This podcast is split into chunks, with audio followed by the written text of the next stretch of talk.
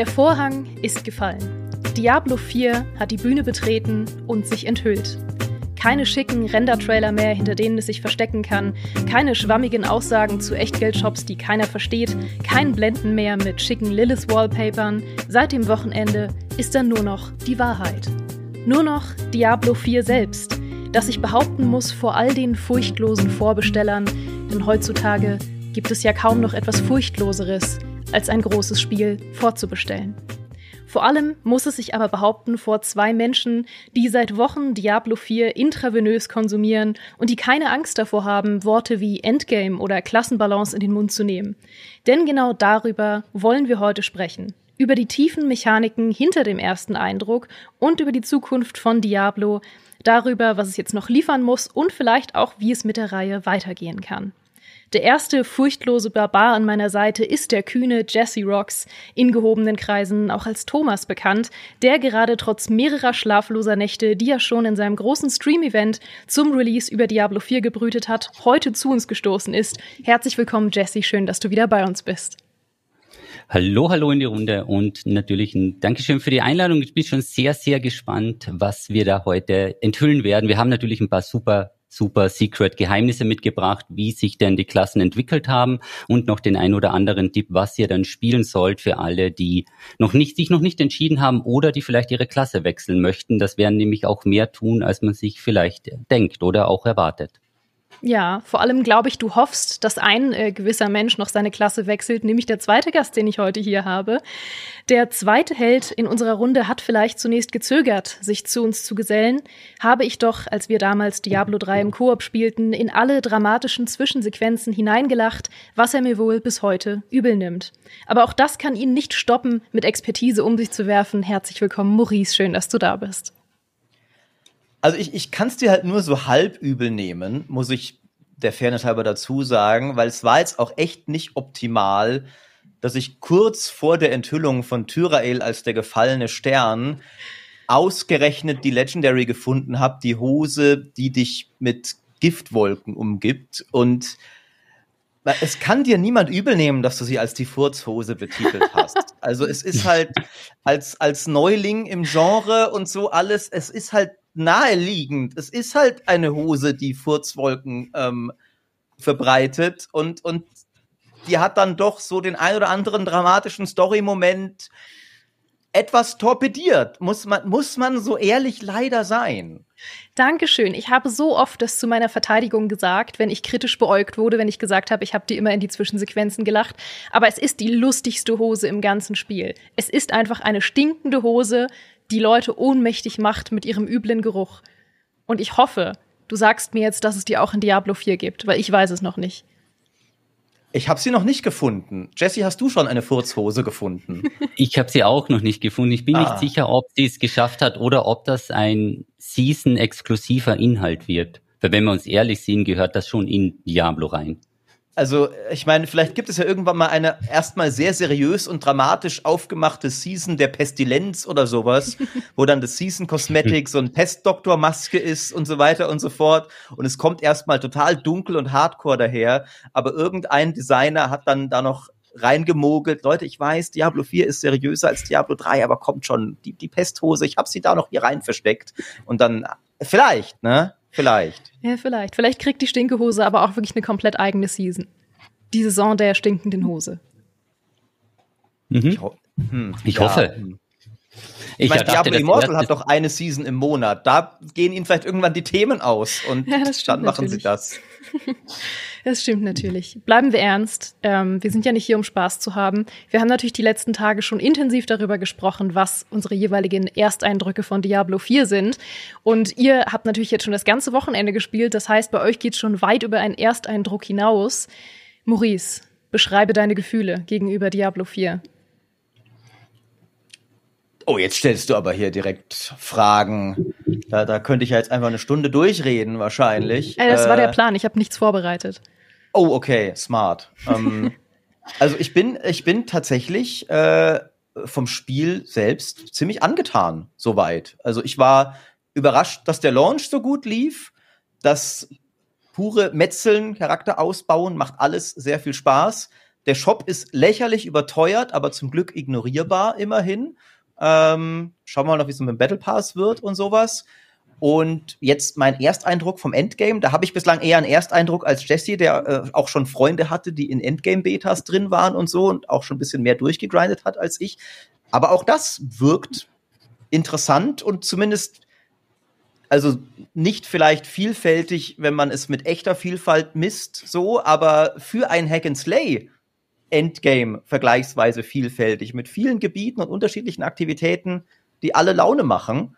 Also es wirkt aktuell nach einem Spiel, dass wenn Blizzard es jetzt nicht komplett in den Sand setzt, wir wirklich noch eine ganze Weile mit viel Freude spielen könnten und das Beste, was Blizzard seit sehr, sehr langer Zeit gemacht hat. Seit sehr langer Zeit. Mhm. Jesse, deine Gefühle?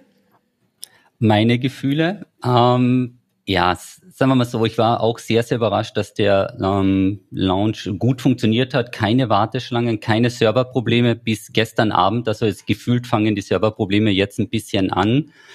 In Richtung des Endgames, da werden wir noch ein bisschen genauer drauf eingehen, aber es ist überraschend gut. Es wird dann aber ein bisschen ah, einseitig. Also es bietet nicht so viel Abwechslung. Also man muss sehr, sehr viele Sachen wiederholen, um gewisse Breakpoints zu erreichen, damit man dann im Spiel auch besser vorankommt. Aber das können wir dann nochmal, machen wir so eine kleine runde Geschichte draus, wie das so ist von dem Level-Part. Und wenn man dann mal Level 50 ist und die Story abgeschlossen hat, auf die nächsten Level mit Qual 3 und dann anschließend Qual 4, weil das System gibt dir ja ungefähr vor, wie stark du sein solltest, bevor du den Wechsel machst. Und da muss man sagen, daran sollte man sich ungefähr halten, weil das kommt sehr, sehr hart. Weil je weiter du vom Level entfernt bist, also je mehr Level die Gegner haben, die du angreifst, umso mehr Schaden machen die. Also da ist nochmal so ein Multiplier drin. Und wenn du jetzt auf einen Gegner losgehst, der zehn Level höher ist, dann wird's sehr, sehr überraschend.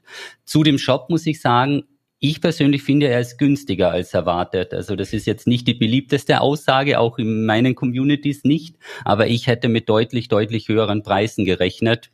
Aber das Spiel ist ja schon teuer im Kaufen. Also vielleicht ist ein Teil des Shoppreises schon im Spielkauf mit drinnen oder eben im Battle Pass, wie, wie Maurice meint. Vielleicht teilt sich das auf, so ein Drittel beim Spielkauf, ein Drittel im Battle Pass und das letzte Drittel ist dann im Shop zu finden. Weil, ja, ich dachte mir, es wird ein bisschen teurer. Aber man muss nichts kaufen, also das muss man sagen. Maurice, hast du schon was gekauft? Sei ehrlich, sei ehrlich. Hast Nein. du was gekauft? Nein, nein, ich weigere mich. Äh, Okay. Ich habe ja- dich doch off-stream gesehen, wie du da was gekauft hast. Was werden jetzt hier Was? für Lügen verbreitet?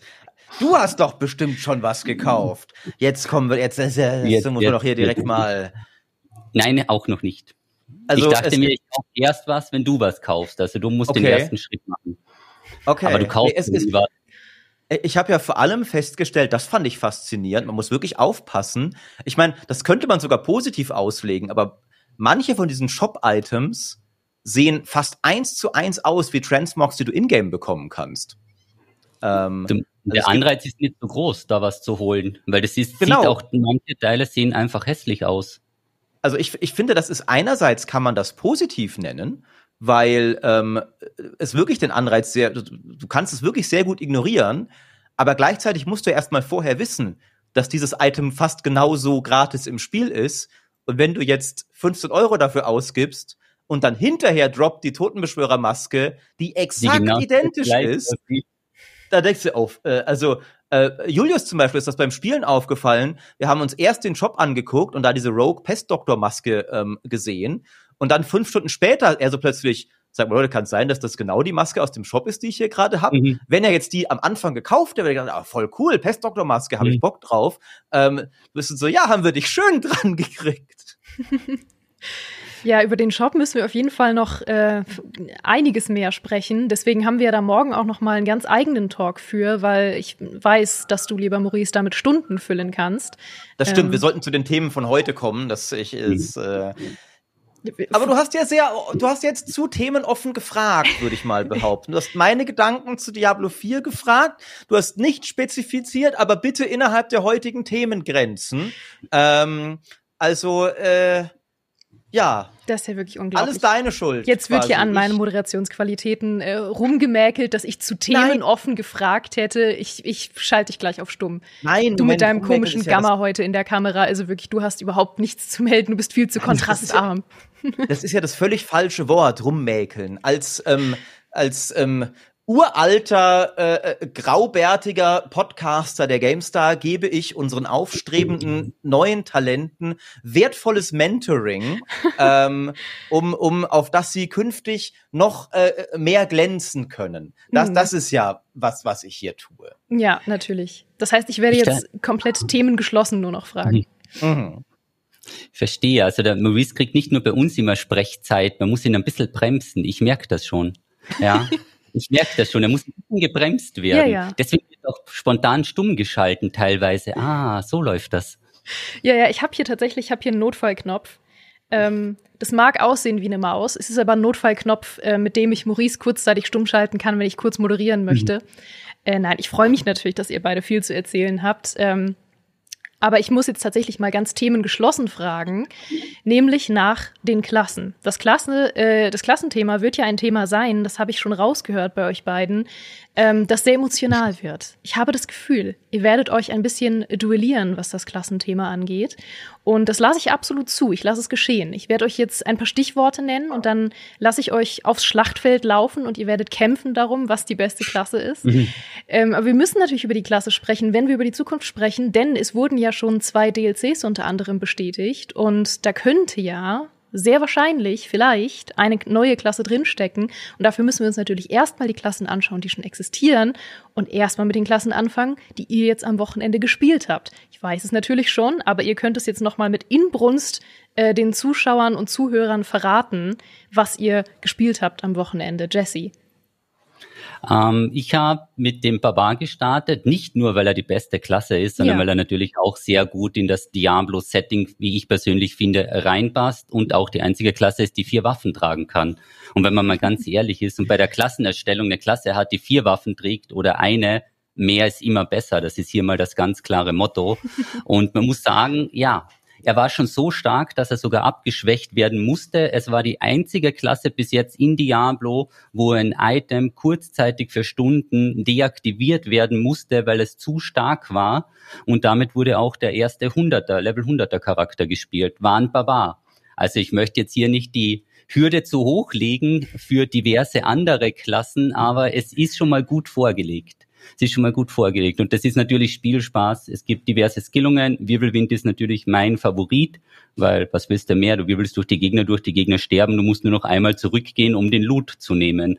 Also da kann man damit ganz gut spielen. Und auch sehr, sehr viele Stunden, weil man braucht auch nur eine Taste.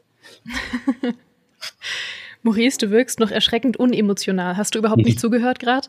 Ja, also es, hm, wo, wo fange ich da jetzt überhaupt an? Also erstmal, ich meine, ich verstehe das ja auch, Jesse, du bist ja so bisschen so, ne, machst Guides und sowas, das ist, das ist, da bist du sehr gut darin und so, deswegen verstehe ich total, dass du halt stumpf nach Meta spielst und einfach die Klasse nimmst, die, die halt gerade irgendwie ne, in den Tierlisten führt und so. Aber, aber es gibt halt auch Leute, die haben halt Prinzipien. Äh, es gibt halt auch Leute, die, die wählen ihre Klasse basierend auf tiefen moralischen Überzeugungen und einmal Totenbeschwörer, immer Totenbeschwörer. Das ist die stilvollste Klasse. Also ich meine, allein schon seit Diablo 2 wissen wir das doch, ne? Wenn du, wenn du in dem, in dem Lagerfeuer-Screen bist und, und du klickst dich da durch und hast so einen komischen Typen, der da rumbrüllt und dann stattdessen tritt elegant der Nekromant aus den Schatten und lässt blaue Flammen über seine Schulterpanzer, seine Knochenschulterpanzer äh, Panzer tanzen. Also absolut klar, was die coolste Klasse ist, die stilvollste Klasse. Ähm, vier Waffen sind ja auch nett, aber wenn du zehn Minions hast, die alle eine Waffe tragen, gewinnst du ja immer noch von, von der reinen Zahl an Waffen. Ähm, und okay, leider aktuell richtig, dass der Totenbeschwörer zum Start schwächer war als der Barbar.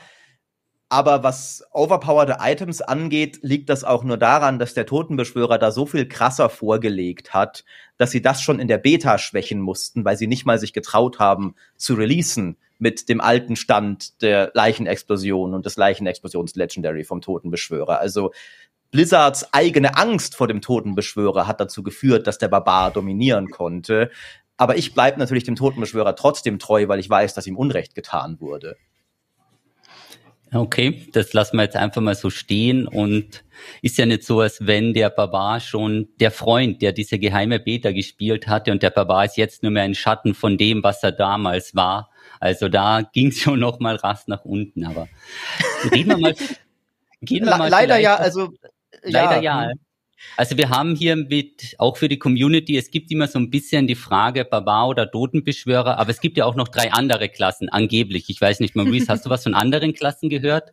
Ich, von einer habe ich gehört. Ähm, also, also gerüchteweise müssen manche Leute, die gerne nach außen hin eiserne Prinzipien zur Schau tragen, doch heimlich äh, zugeben, dass eigentlich die spaßigste Klasse gerade Twisted Blade Rogue ist.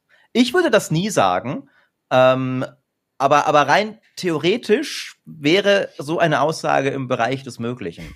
Ähm, ich dachte mir, das sind die, die sich bei den zwei Klassen verklicken. Weißt du, ich meine, die sich denken, so, die, so diese große moralische Frage stellen, bin ich der Barbar oder bin ich der Totenbeschwörer und dem Druck nicht standhalten und dann irgendwo hinklicken und dann plötzlich einen Druiden haben überraschenderweise. Oder einen, mhm.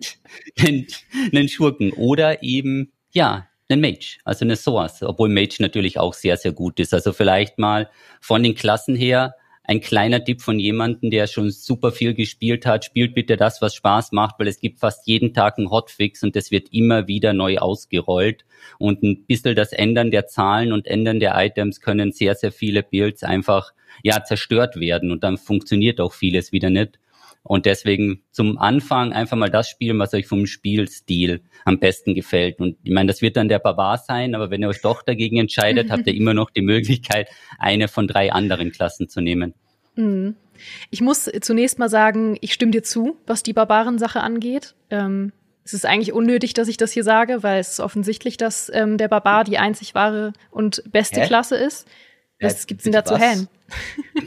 Ich, ich hätte jetzt also mal abgesehen davon, dass du mir gerade widersprichst, bin ich gerade basierend auf meiner Kenntnis deiner Person ehrlich überrascht. Ich hatte dich als kultivierte Person, als Person des Geistes eingeschätzt. ich habe äh, doch damals auch Barbaren gespielt, als du die stinkende Hose gesammelt hast. Stimmt. Ja, aber das habe ich ja, ja, das habe ich ein bisschen ausgeblendet, weil du da, also da hattest du ja offensichtlich noch null Ahnung von, von Diablo und irgendwas und so. Mhm. Hm, okay. Kann das jetzt es, bitte es wird in, in Jessys Chat wird schon gesagt, die Moderatorin ist gekauft.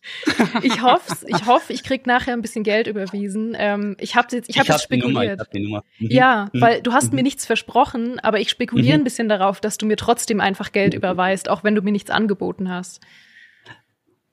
Da findet sich sicher eine Lösung. Aber wir müssen das vorhin mal klippen, weil die Maurice mal sprachlos zu sehen, hatte ich jetzt auch noch nicht so oft. Der war wirklich überrascht. Das hat ihn eiskalt erwischt. Das war jetzt ehrlich. Ja, ich, ich hätte mhm. Geraldine jetzt irgendwo zwischen Zauberin und Rogue gesehen, ehrlich gesagt. Ähm, Ui, aber du weißt doch, dass ich gern Nahkämpfe. Du weißt doch, dass ich Nahkämpfer durch und durch bin.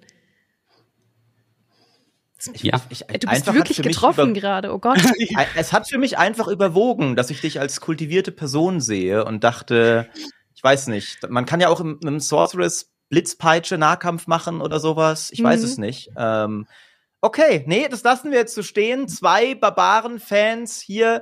Ähm, das Gute ist ja, der Totenbeschwörer ist nie in der Unterzahl, selbst wenn er in der Unterzahl ist. Ähm, aber okay, müssen wir so stehen lassen. Ich weiß nicht, ob deine Minions Stimmrecht haben, bin ich ehrlich. Uh, da wird hart hm. ausgeteilt. Das, das also meine Minions sind jedenfalls alle der Meinung, Totenbeschwörer ist die beste Klasse. Das ist. Äh ist das ihre freie Willensentscheidung? Also können die das frei entscheiden? Nein, aber es ist ja auch nicht wichtig. Also, wir haben ja hier nur von der Mehrheit geredet, nicht von einer frei entschiedenen Mehrheit. Mhm, mh. Interessant. Das stimmt. Man muss natürlich vielleicht dazu sagen, was wir auch ganz spannend fanden, das hatten wir mit Maurice jetzt noch vor dem Release. Wir haben mal die Communities gefragt, wer spielt welche Klasse. Und Barbar und Totenbeschwörer waren so mit 16 und 18 Prozent die, die am wenigsten gespielt wurden. Also ich glaube, wir haben beide bei der Erziehung unserer Communities versagt. Aber das ich hoffe, war deine Community. Ja, also, also Totenbeschwörer hat mich nicht überrascht, aber dass sie auch den Barbaren dir so wenig da deine Überzeugungen teilen, Das, das war, war hinterhältig, war das. Hinterhältig. Die haben sich alle von den Blinkerlichter vom Mage ablenken lassen. Also fast 30 Prozent wird Mage spielen. Also man kann ja jetzt nochmal kurz fragen, dass jeder die Klasse in den Chat schreibt, die er gerade spielt oder spielen möchte, weil dann kriegst du auch so ein bisschen einen Überblick. Man muss halt schnell mitzählen, aber das ist echt, also es ist erstaunlicherweise gut verteilt. Also wir werden dann noch auf die DLCs und auf die Spekulationen kommen, welche Klasse reinkommen. Ja, könnte ja vielleicht ein Paladin werden, aber jedes Mal, wenn so ein DLC kommt, glaube ich, dann hat man das Hauptproblem, dass dann die Hälfte aller Spieler die neue Klasse spielt. Mhm. Und dass die neue Klasse natürlich OP sein muss, weil sonst kauft das ja keiner für 50 Euro oder was das dann auch immer kosten wird. Aber das wird ja dann auch spannend im PvP. Also ich meine, ich weiß nicht, wie viele Leute jetzt wirklich Interesse an PvP im Endeffekt haben und wie stark das da reingewichtet wird. Aber wenn das dann wirklich eine Klasse ist, die signifikant stärker ist zu Beginn, dann wird das ja ganz schön nervig im PvP, stelle ich mir vor. Das mal auf jeden Fall, aber PvP funktioniert jetzt ja schon nicht. Also ich bin mal über die Schlachtfelder gegangen und dann kam wer von der Seite und ich war weg. Also PvP, die Empfehlung auch speziell für alle, die Hardcore spielen, wenn du im PvP stirbst, dann bist du ja weg und musst neu leveln ähm, ja, diese Schlachtfelder bitte umlaufen und mit Ton spielen, weil wenn nämlich der Butcher kommt, dann werdet ihr umgebutschert. Das ist mir jetzt schon dreimal passiert in den letzten zwei Tagen wir laufen eine Instanz und der hat mich rausgehuckt. Also das ist, ich weiß nicht, wer für diesen Mob verantwortlich ist, aber ich glaube, ich werde eine leichte, wutentbrannte E-Mail noch schreiben müssen die Tage. Also das ist. Ich, ich kann die für dich weiterleiten an die richtigen Stellen, wo sie tatsächlich ja, gehört ja, ich wird. mal dir, genau, ja. Das ist so mit einem Hotfix, der Mob mal disabled wird. Weil Maurice und ich, Bitte hatten ja beide Streamer besonders oft reinspawnen, werde ich Ihnen schicken. Ähm, Du weißt aber ja, nur wenn er Barbar spielt. Ja, wenn er genau. Totenbeschwörer spielt, bitte Butcher für Jesse Rocks deaktivieren. Ja, das ist. Vielleicht ja. kriege ich dich so. Ähm, aber äh, Klassenbalance ist, finde ich, mal ein interessanter Punkt. Hattest du ja auch, Geraldine, angesprochen. Äh, ich finde es einerseits ja sehr cool zu beobachten, dass Blizzard recht schnell reagiert. Ähm, aber sie, sie machen schon teilweise recht weite also sie schwingen relativ weit, habe ich das Gefühl. Totenbeschwörer war ja ein ziemliches Auf und Ab. Der war mhm. erst in, in der Beta so lächerlich overpowered, dass du literally alle Skills abrüsten konntest, nur Blutnebel in den, in den Slot und dann Braindead mit Augen zu durchgehen konntest.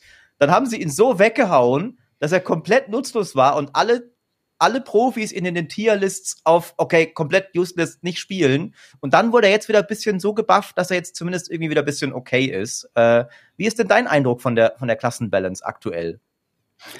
Ähm, es ist, fühlt sich so an, also jeden Morgen nach ein paar Stunden Schlaf wird mal die Blizzard-Seite aufgemacht und das ist so ein bisschen ein Roulette, was gerade passiert. Also im Feintuning war Blizzard noch nie gut, weil ich glaube, meine Theorie ist, die würfeln, um wie viel Prozent was erhöht oder reduziert wird, weil es wirkt teilweise komplett willkürlich. Im Moment ist es das Gefühl. Ach so, weil der Barbar geschwächt wurde, der Totenbeschwörer gestärkt, willst du damit sagen? Genau, also es ist, also es ist, gibt ja den großen Entwicklertisch, ja, den großen Balance-Tisch bei Blizzard. Das ist so ein riesiger runder Tisch, da steht von jeder Klasse einer und dann wird wird gewürfelt, der, der die höchste Zahl hat, bestimmt, ob die Klasse gebufft wird oder halt dann genervt. Also da würfelt jeder mal und dementsprechend, deswegen gibt's auch nur fünf Klassen. Ne? Sechs ist das Maximum, weil sonst brauchen sie größere Würfel. Und dann wird entschieden, wie was gebufft wird. Und man muss halt dazu sagen, von der Beta her, das fand ich ein bisschen kritisch, weil du konntest bis Level 25 spielen, so wie du sagst, der Totenbeschwörer und der Mage waren super stark. Und dann das zu nerven, basierend auf den ersten 25 Level, haben wir gesehen, was es gebracht hat beim zweiten Mal bis beim ersten Bär mit deinen Minions gestorben. Also da ist der Spaß dann auch eher ein bisschen bescheiden. Dann wurde es nochmal geändert. Also ich finde, das ist schon die richtige Entscheidung jetzt in der ersten Woche, in den ersten zwei Wochen versuchen, das ein bisschen zu balancen, die Gegenstände rauszunehmen, die man halt eben abused, weil es gibt ja sehr, sehr viele Mechaniken, die aktuell auch teilweise ausgenutzt werden. Deswegen können die Leute auch schon so hoch laufen und so hoch spielen, weil es ist kein Problem, den Schaden auf den hohen Stufen zu haben, sondern es ist ein Zähigkeitsproblem, weil dich die Gegner einfach mit einem Schlag töten. Das heißt, jeder, der kurzzeitig äh, Immunitäten hat, dann machst dich immun für fünf Sekunden und in den fünf Sekunden muss alles sterben, sonst stirbst du. Also so ist das ungefähr vom Spielstil her. Und ich denke mal, das ist dann schon die richtige Entscheidung hier, ein bisschen nachzurüsten. Es ist sehr, sehr bitter für die Leute, die jetzt weit vorspielen, weil du eine Skillung baust, einen Build baust, der funktioniert, du loggst dich am nächsten Tag ein und plötzlich machst du nur mehr die Hälfte des Schaden oder es funktioniert nicht mehr,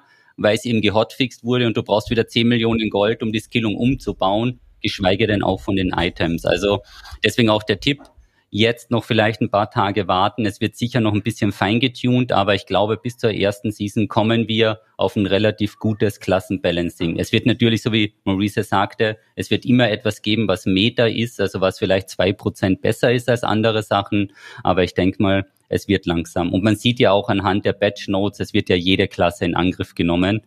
Und ich habe auch schon eine Mail geschrieben, dass Barb wieder gebufft wird. Nur keine Angst, das kommt schon wieder zurück. Ja, also auf jeden Fall ein sinnvoller Hinweis zu sagen, ähm, dass man sich da jetzt nicht an den aktuellen Stats irgendwie ausrichten sollte, wenn man hauptsächlich Spaß haben will, weil es ohnehin alles sich wieder ändern kann, ohnehin eine neue Klasse dazukommen kann. Und dazu kommt ja auch noch, dass manche Klassen schwach starten und dann plötzlich im Endgame super stark werden. Also ich habe mir sagen lassen, dass der Druide so funktioniert. Das ist soweit richtig. Man muss aber fairerweise dazu sagen, mit diesem Endgame und was im Endgame dann super funktioniert und was man auch sehr, sehr viel bei Streamern sieht, die solche Sachen spielen, man braucht sehr spezielle Items. Mhm. Und wenn du diese Items nicht hast oder nicht gefunden hast, dann funktioniert die Skillung nicht. Das heißt also, man spielt, spielt, spielt in der Hoffnung, diese Items zu finden mhm. und erst danach kann man anfangen, seine Klasse umzubauen und nicht schon im Vorfeld, weil dann geht ja, dann geht die Rechnung nicht auf. Also das ist ein bisschen, der Item Progress ist in Diablo 4 noch nicht ganz rund, weil man hat teilweise auch so enorme Lücken, wenn man jetzt auf Qual 3 stellen möchte, also auf die Weltstufe 3, das geht noch. Aber dann der Sprung auf Weltstufe 4 mit diesem Capstone Dungeon, den du im Vorfeld machen musst, der ist schon mega, mega hart, weil du kriegst ja auch nochmal so einen Malus mit rein und dann später die Sachen, also da ist ein sehr, sehr hoher Weg drinnen. Also ja, ich, Items ich, äh, finden, dann läuft's. Ich, du legst den Finger sehr in eine Wunde bei mir, die aber natürlich in meinem Chat für großes Amüsement gesorgt hat. Ich habe erst auf Weltstufe 3, dann nach Durchspielen der Story, Level 55 oder so, als Necromancer zum ersten Mal das Legendary gefunden, das mir einfach nur zwei Skelette mehr gibt. Nee, echt? Ich habe es war es war ein Albtraum, Jesse. Ich habe irgendwie auf Level 40 zum ersten Mal immerhin zwei mehr Mages gefunden ja. und und dann Dazwischen, weißt du, gefühlt 20 Mal das eiserne Jungfrau-Item und irgendwelchen Scheiß für, für Knochenspeer. Gut, es, es soll ja eine gute Fähigkeit sein, habe ich mir sagen lassen. Und es geht ja ums Prinzip. Ähm, und, und jetzt erst, wirklich gerade, also ich bin in diesen Stream hier rüber geradet, genau zwei Minuten, nachdem ich gerade dieses Item zum ersten Mal gefunden habe. Ich, ich, muss mir das jetzt kurz notieren, weil dann hat das E-Mail an Adam funktioniert, dass sie dir das Item vorenthalten bis Stufe 50. Du Erzschuft! Ich dachte mir so, ich habe nämlich dein Battledeck weitergeschickt und habe dich auf die No-Loot-Liste setzen lassen, was jetzt diverse Items angeht, damit du ein bisschen mehr das Gefühl hast, als Totenbeschwörer zu kämpfen weil das macht natürlich ein bisschen den Unterschied, ob man zwei Minions mehr hat oder nicht, ja. Und jetzt das hat man einen riesigen Unterschied. Es, es, war, es war so ein Albtraum und, und vor allem derweil, und das finde ich auch mal ein, ein, Punkt, über den wir vielleicht auch diskutieren könnten. Ich habe ja mit Divi zusammengespielt, ähm, die auch Totenbeschwörer war. Und sie hat halt, weil wir ein bisschen ausprobieren wollten, so einen Solo-Necromancer ohne Minions gespielt. Ähm, und sie findet halt ständig den ganzen Scheiß für die Minion-Builds aber kann ihn mir natürlich nicht geben, weil es ja nicht mal Trading von Legendaries innerhalb der Gruppe gibt, selbst wenn du dabei warst, als das Item gefunden wurde. Was ich ähm, auch nicht so geil finde gerade. Wie, wie, wie siehst du das mit Trading? Ähm, könnte man theoretisch rausnehmen, was nutzlos ist. Also war, also ja. war die Ansage jetzt ein bisschen politisch inkorrekt. Ich sage mal so, das Trading wäre noch ausbaufähig. Das Problem ist, man weiß nicht genau, was geht und was nicht geht. Und so wie du sagst, dass es wäre natürlich sehr, sehr gut, wenn man ähm, ja zumindestens diese Gegenstände weitergeben könnte. Ich weiß nicht, ob es noch funktioniert, dass man den Aspekt runterzieht und du kannst den Aspekt hinwerfen und dann kann der andere den Aspekt aufheben. Das wäre noch ein Versuch wert gewesen, weil dann hättest du den Aspekt nehmen können und ihn einfach auf ein gelbes Item drücken und dann hättest du mm, ihn gehabt. Stimmt. Also das ist, sagen wir so, gestern oder so ging es noch, dass man Aspekte traden konnte, einfach indem man drüber steuert. Also ah, schauen wir okay. mal. Das, das wäre dann dafür eine Lösung. Ähm, ich meine, ich bin ja tatsächlich auch niemand, der, der Trading wie in Path of Exile unbedingt will, weil das erstens bei einem Blizzard-Spiel würde das ja die Bots und Farmer wie Sau einladen und ich finde es auch ein bisschen nervig eigentlich, wenn man dann auf Third-Party-Webseiten sogar gehen muss, idealerweise, um so gut zu traden, wie man kann.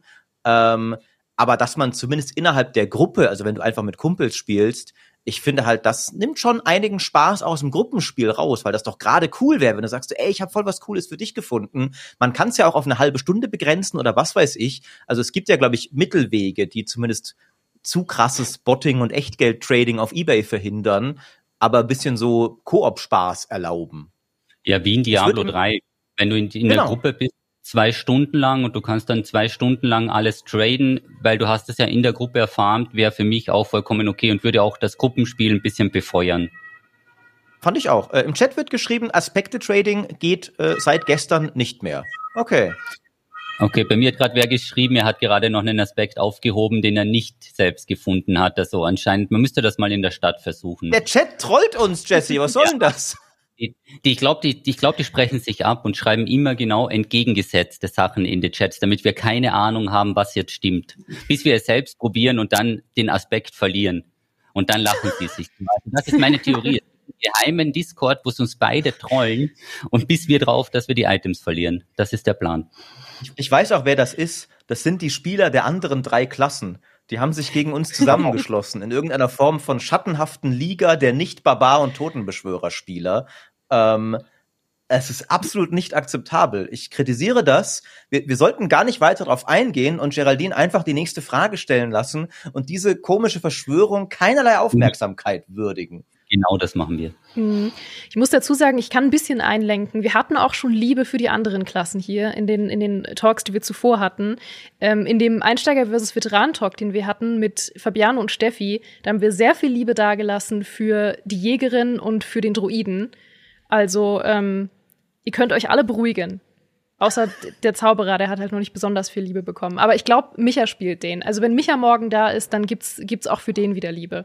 Also ihr könnt alle ganz ruhig bleiben. Aber ja, nächste Frage, die haben wir eigentlich schon angedeutet, nämlich ähm, die Spekulation, wo es jetzt hingeht mit einer neuen Klasse. Ich habe ja mit dir, Jesse, schon in unserem letzten Talk ein bisschen darüber gesprochen, aber vor allem jetzt, wo ihr äh, alles live erleben konntet und seht, wie es um die Balance steht, was würdet ihr euch denn ähm, zum einen mechanisch und zum anderen storymäßig oder loremäßig noch an neuen Klassen wünschen und was haltet ihr für realistisch? Reese, du zuerst.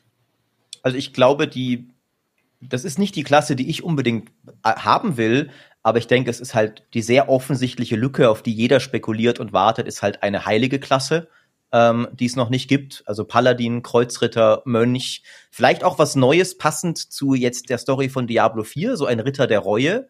Ähm, aber das fehlt, finde ich, offensichtlich. Eine Klasse, die sich auf Schilde spezialisiert, weil bizarrerweise, witzigerweise, aktuell ist der Nekromant der einzige, der Schilde benutzen kann im Spiel. Ähm, was ja auch irgendwie sehr sonderbar ist äh, und sich ein bisschen alibimäßig äh, anfühlt. Und ich glaube auch, dass der ursprüngliche Plan, weil sie haben damals ähm, auf der BlizzCon gesagt, der Druide war ursprünglich nicht geplant. Und sie haben ihn last minute ausgetauscht mit einer anderen Klasse und den Druiden eingewechselt.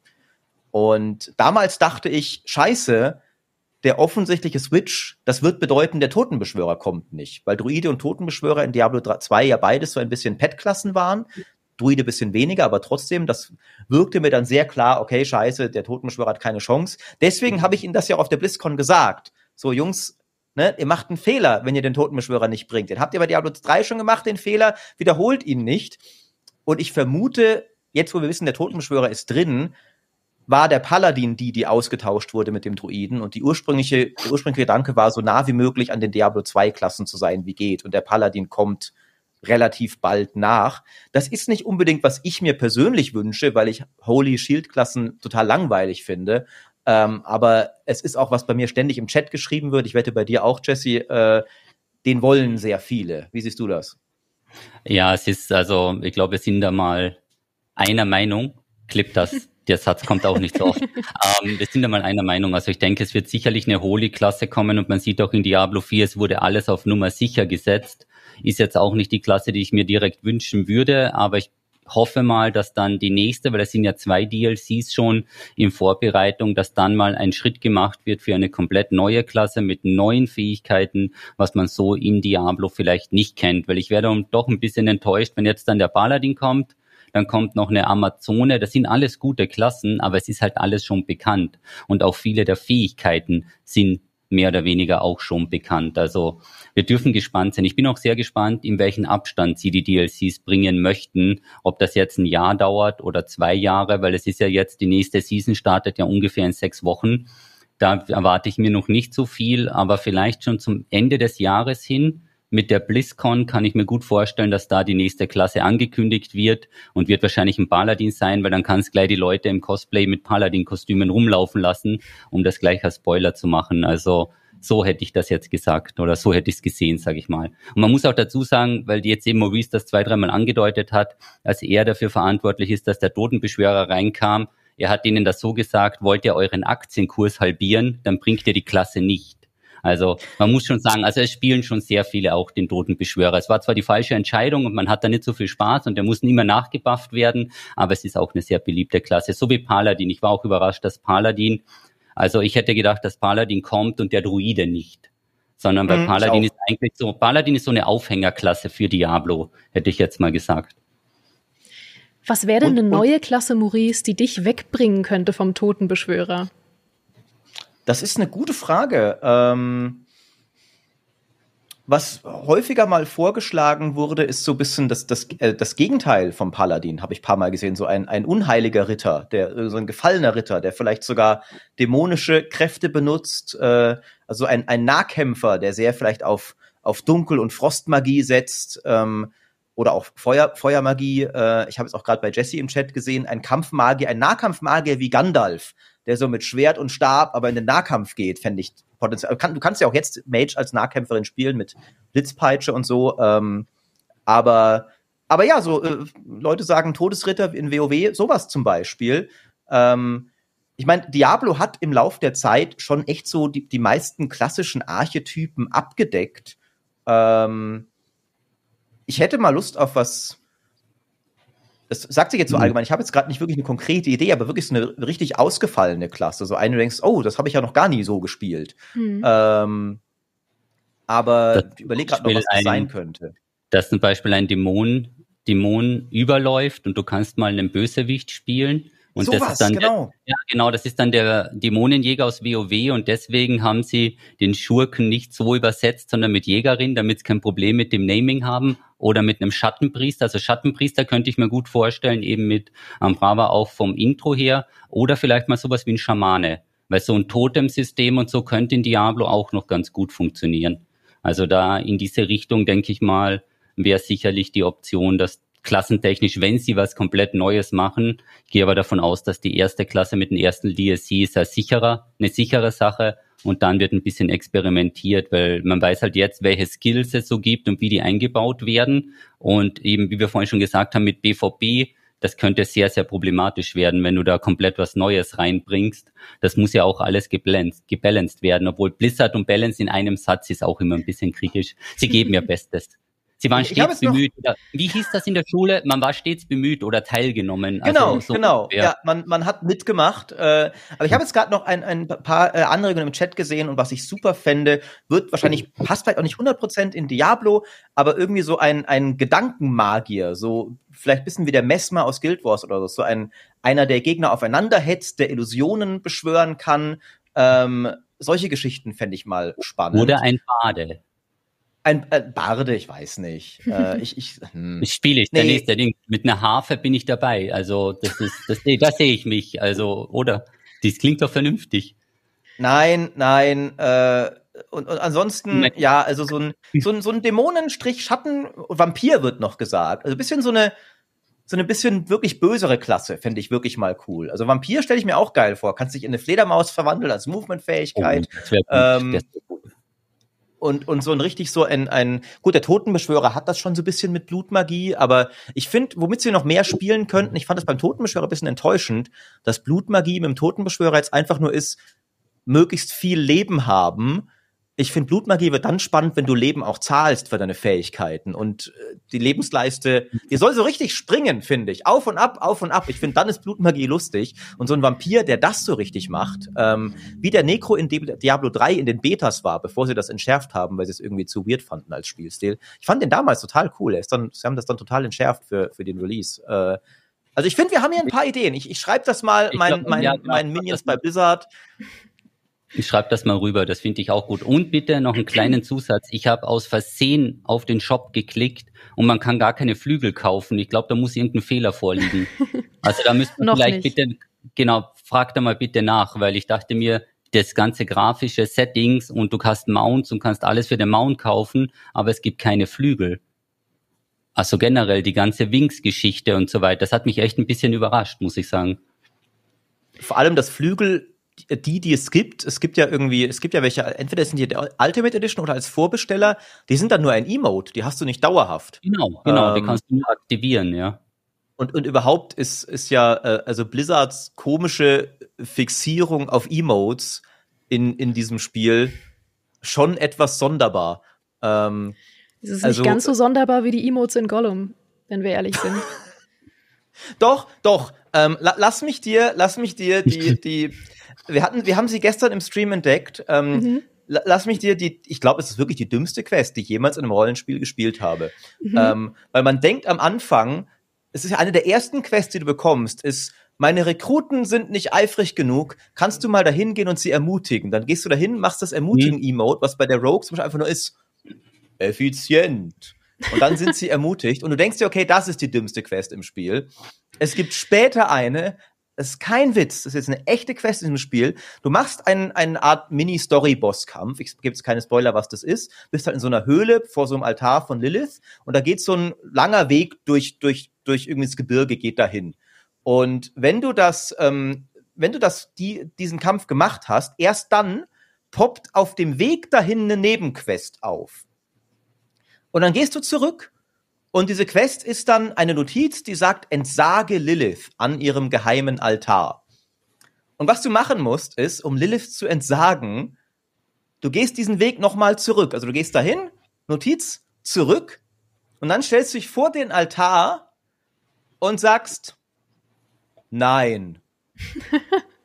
und dann hast du Lilith entsagt. Und dann spawnt eine Truhe, die, glaube ich, bei mir ein blaues, ein gelbes Item drin hatte. Ähm, also.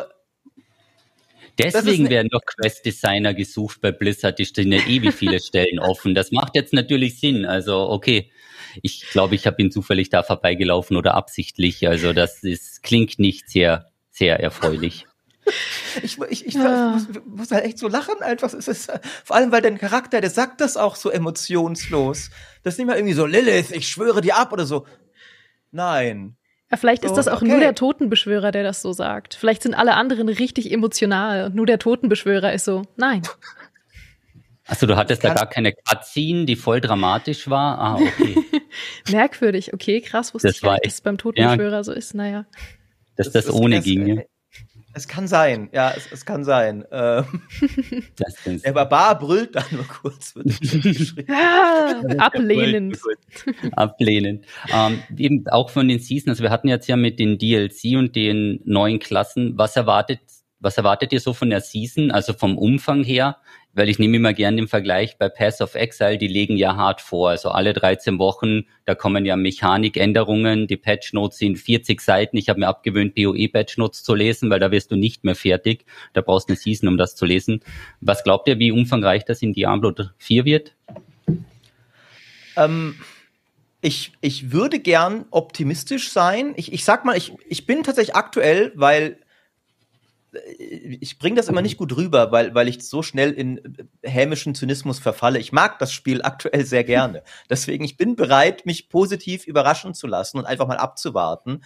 Ähm, wenn man sich anguckt, was Blizzard bislang so vorgelegt hat, muss man halt aber, finde ich, schon auch fürchten, also Diablo 3 muss ich dir ja nicht erzählen, ne? Die Seasons waren verglichen mit Path of Exile echt nicht gut. Ähm, und sie haben jetzt gerade bei Overwatch gesagt, wir haben es leider nicht geschafft, ein starkes Service-Game und eine große Erweiterung parallel zu entwickeln. Deswegen haben wir die große Erweiterung fallen lassen. Ähm, sie haben jetzt, finde ich, bislang, gut, WoW kriegt natürlich regelmäßig fette Add-ons und sowas, aber aktuell gehe ich eher von nicht so vielen Inhalten aus, auch wenn ich absolut bereit bin zu sagen, okay, ich lag falsch, voll cool, ihr habt viel Zeugs gebracht, finde ich geil. Ähm, das müssen sie jetzt erstmal, finde ich, beweisen und vor allem über die erste Season hinaus, weil die erste Season wird ja mhm. vermutlich noch schon in Stellung gebracht worden sein und sowas. Die Frage ist jetzt, kriegen sie diesen Live-Betrieb gut hin? Ähm, oder haben jetzt die Entwickler sich alle tot gecrunched, ne, was ich wirklich nicht hoffe, um diese eine Season stark rauszuhauen und danach merken sie, oh verdammt, wir bräuchten eigentlich mehr Leute, aber weil Blizzard keine kompetitiven Gehälter mehr zahlen mag und Bobby Kotick die Mitarbeiter vergrault, haben wir leider die Leute dafür nicht und deswegen sind die Season jetzt wieder wie in Diablo 3. Mhm. Was denkst du? Ich glaube, es wird, ähm, so wie du sagst, die erste Season, die haben sicher schon in der Hinterhand, weil man hat ja auch in diesem Entwickler-Doc gesehen, dass sie bei der Season was ähm, überblendet hatten. Also das waren ja einfach Screenshots aus deren Season. Und ich denke mal, die erste, vielleicht sogar die zweite, dass sie die haben. Und danach wird es dann wirklich spannend, weil, so wie du sagst, mit diesem Service-Game, jetzt werden sie so, also das Spiel kommt jetzt raus, ist sehr gut, die erste Season wird noch sehr gut, dass sie diese Welle mitnehmen, aber das muss man erstmal halten. Also auch da für Pass of Exile mit ihrem Team, die sind ja auch stark gewachsen. Aber vier Seasons mit wirklich viel, viel Inhalt pro Jahr zu bringen, ist eine gigantische Aufgabe. Und für so ein Franchise, wie es dann Diablo ist mit Diablo 4, das ist, glaube ich, nicht ohne. Bei Diablo 3 war halt eines der ganz, ganz großen Probleme. Die hatten ja Entwicklungsprobleme und die konnten die Season nicht gut aufbauen. Also damals waren ja, da gab es Season-Themen, da hast plötzlich einen Goblin in einem Greater Rift gesehen und der hat dir 40.000 Blutsplitter gegeben oder sie haben was geändert und dann ist aus deiner Kiste ein Item rausgefallen, also weil es da programmiertechnisch solche Probleme gab. Aber ich glaube, dass Diablo 4 ein ganz gutes Grundgerüst bietet und sie ja die Optionen haben, Season-Themen und so weiter zu übernehmen. Also ich bin für die ersten zwei Seasons optimistisch. Und dann gibt's ein großes Fragezeichen. Was mir halt immer noch Sorge macht, ist, es werden ja 50 oder 70 Mitarbeiter gesucht, nur für das Diablo 4 Team und das seit ein Jahr.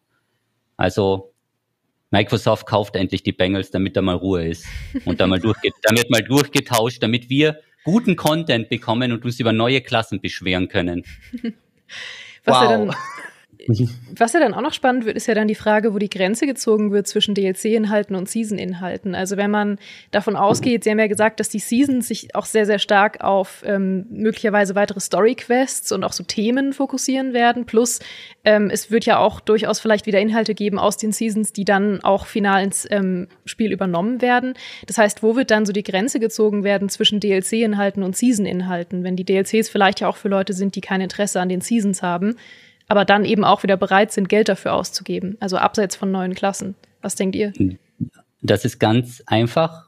Die großen Themen, also Sets und Runen, kommen dann als DLC-Inhalte, was dann zu kaufen ist, weil das wieder sehr, sehr viele Leute, also wenn das Runensystem, das haben sie auch mal irgendwo so ein bisschen durchgesagt, da haben sie so überrascht getan, ah ja, Runen, das hat nicht gut funktioniert, aber Runen ist halt ein perfektes DLC-Thema. Also erstes DLC-Thema ist dann einfach Paladin als neue Klasse plus Runen um das in das Diablo-Universum zu bringen. Und irgendwann, glaube ich, werden wir auch wieder Sets sehen. Aber es besteht eine sehr, sehr große Gefahr, dass man mit den Einfügen von Sets da landet, wo jetzt Diablo 3 ist. Dass alles andere egal ist, sondern nur die grünen Items werden genommen. Das, was bei den grünen Items oben steht, das definiert, was gespielt wird. Und alles andere geht einfach unter. Also ich glaube, für die Diablo-Community wäre es das Beste, je länger es dauert, bis die Sets kommen. Also jede Season oder jedes DLC ohne Sets, je länger sich das rauszieht, ist es umso besser, weil wenn die Sets kommen, müssen die stark sein. Das ist immer so ein bisschen das Problem, wenn DLC kommt,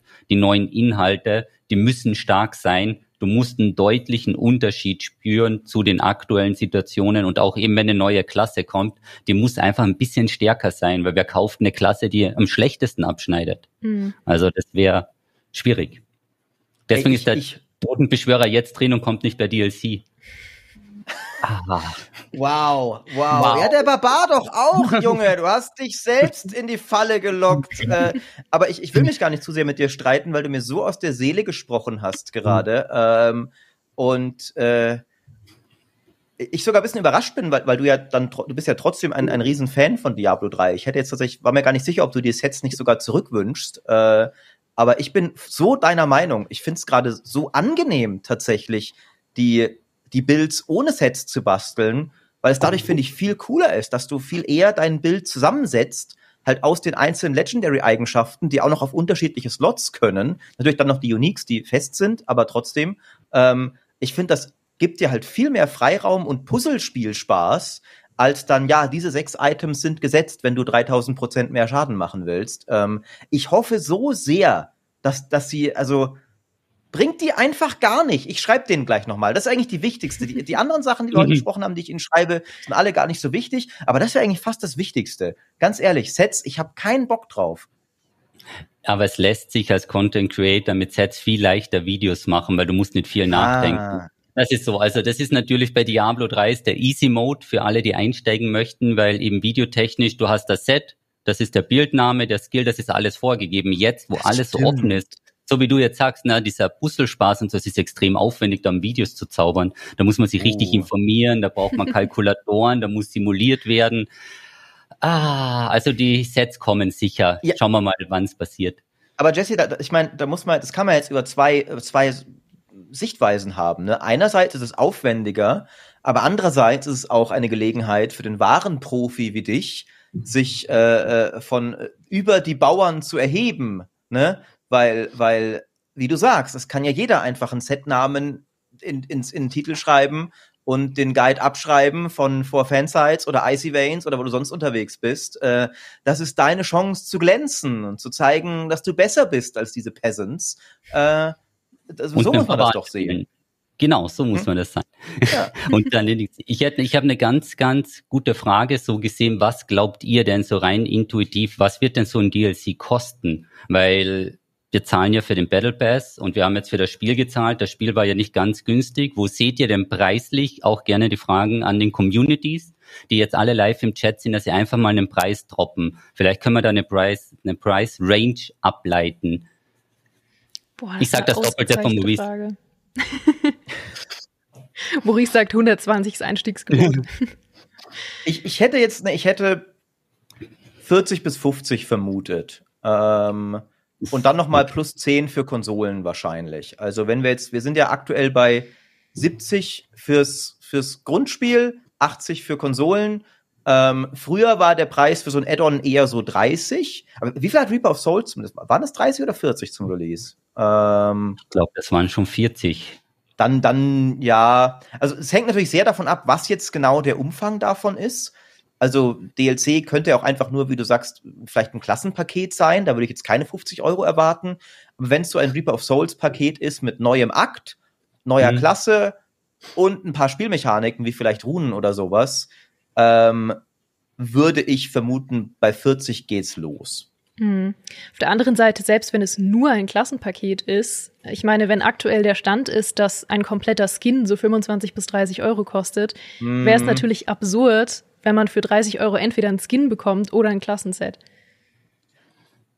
Das, das, spielt, das spielt jetzt bisschen, ähm, äh, das spielt jetzt bisschen Dimis sehr schlauer Kolumne, finde ich, die er geschrieben hat, mhm. entgegen, dass gerade Activision Blizzard uns gerade wirklich einfach versucht, an immer neue Preisstrukturen zu gewöhnen, die sie sich völlig ohne realistischen Gegenwert aus dem Hut zaubern. Mhm. Und dann können sie irgendwann wirklich sagen, ja Leute, wir können doch jetzt nicht euch für läppische 25 neue Klasse geben, da kriegt ihr doch schon von uns großzügigen Skin dafür.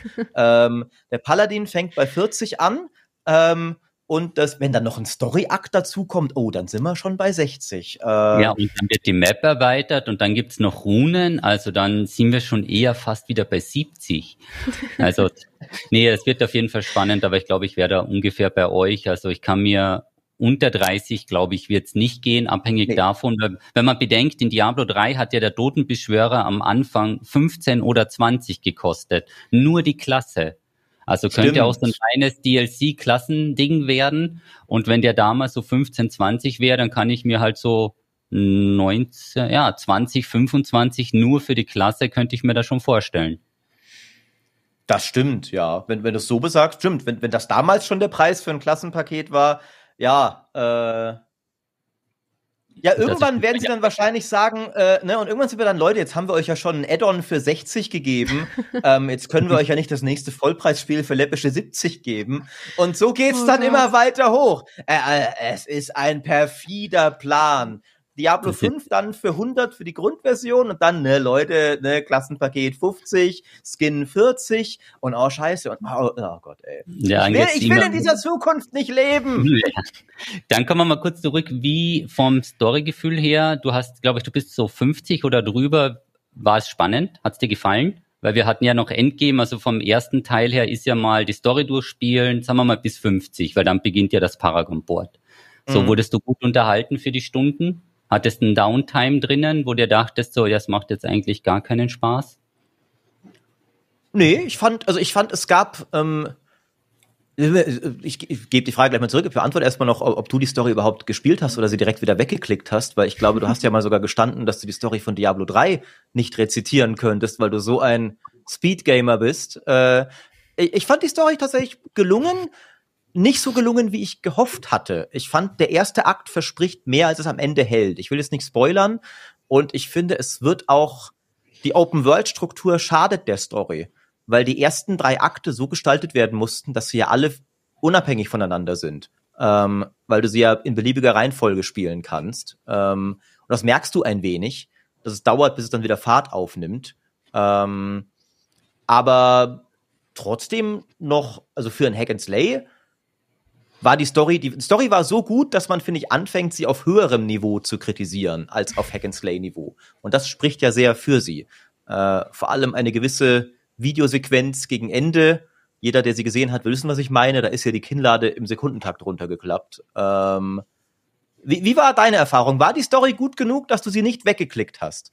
Ah, jetzt, ich glaube, ich würde das mal sagen, das war jetzt ein kritischer Treffer. Ich habe kein einziges Video gesehen. Also, wir ich haben wusste es! also es war so, ähm, ich habe es auch der Community gesagt, weil alles live on Stream ist. Es werden alle Cutscenes und so weiter geskippt. Das heißt, ich werde dann nach den intensiven Zeit mal für mich mit einem Totenbeschwörer ganz in Ruhe die Story durchspielen. Weil danach ist er so stark, dass man da richtig dran Spaß hat und eben mit schön den Cutscenes und so mal durch. Aber jetzt im Moment, ich habe alles weggeklickt, außer das eine Video, das geht nämlich nicht wegklicken. Ich habe es versucht. Ich habe es wirklich versucht. Also das ging nicht und deswegen muss man sagen, ähm, ich finde, es gibt dazwischen, so wie du sagst, mit dieser Shared World, das was storytechnisch bei Akt 2, Akt 3 ah ja, wir haben über die größte Frechheit in dem Spiel noch nicht gesprochen, oh. dass du das Mount viel zu spät bekommst. Ja. Ich dachte mir, das wäre ein Joke. Also ich glaube, da muss füg das in deine E-Mail ein. Also ich weiß nicht, wer das entschieden hat, aber dass du Reiten zu so einem späten Zeitpunkt bekommst, also ich finde, das war echt hart. Also von dem her, das war richtig schwierig. Ich, ich muss ehrlich sagen, das wirkt wie eine Entscheidung, die sehr spät geändert wurde, weil es ist ja wirklich so, dass das Erste, was passiert, Lorat, wenn du mit ihm nach Kjovashat kommt, in der ersten Stadt, das Erste, was er macht, ist dich zum Pferdehändler führen und da für sich selbst ein Pferd kaufen. Und ich würde Geld drauf wetten, dass es mal eine Version des Spiels gab, wo auch du da schon dein Mount bekommst.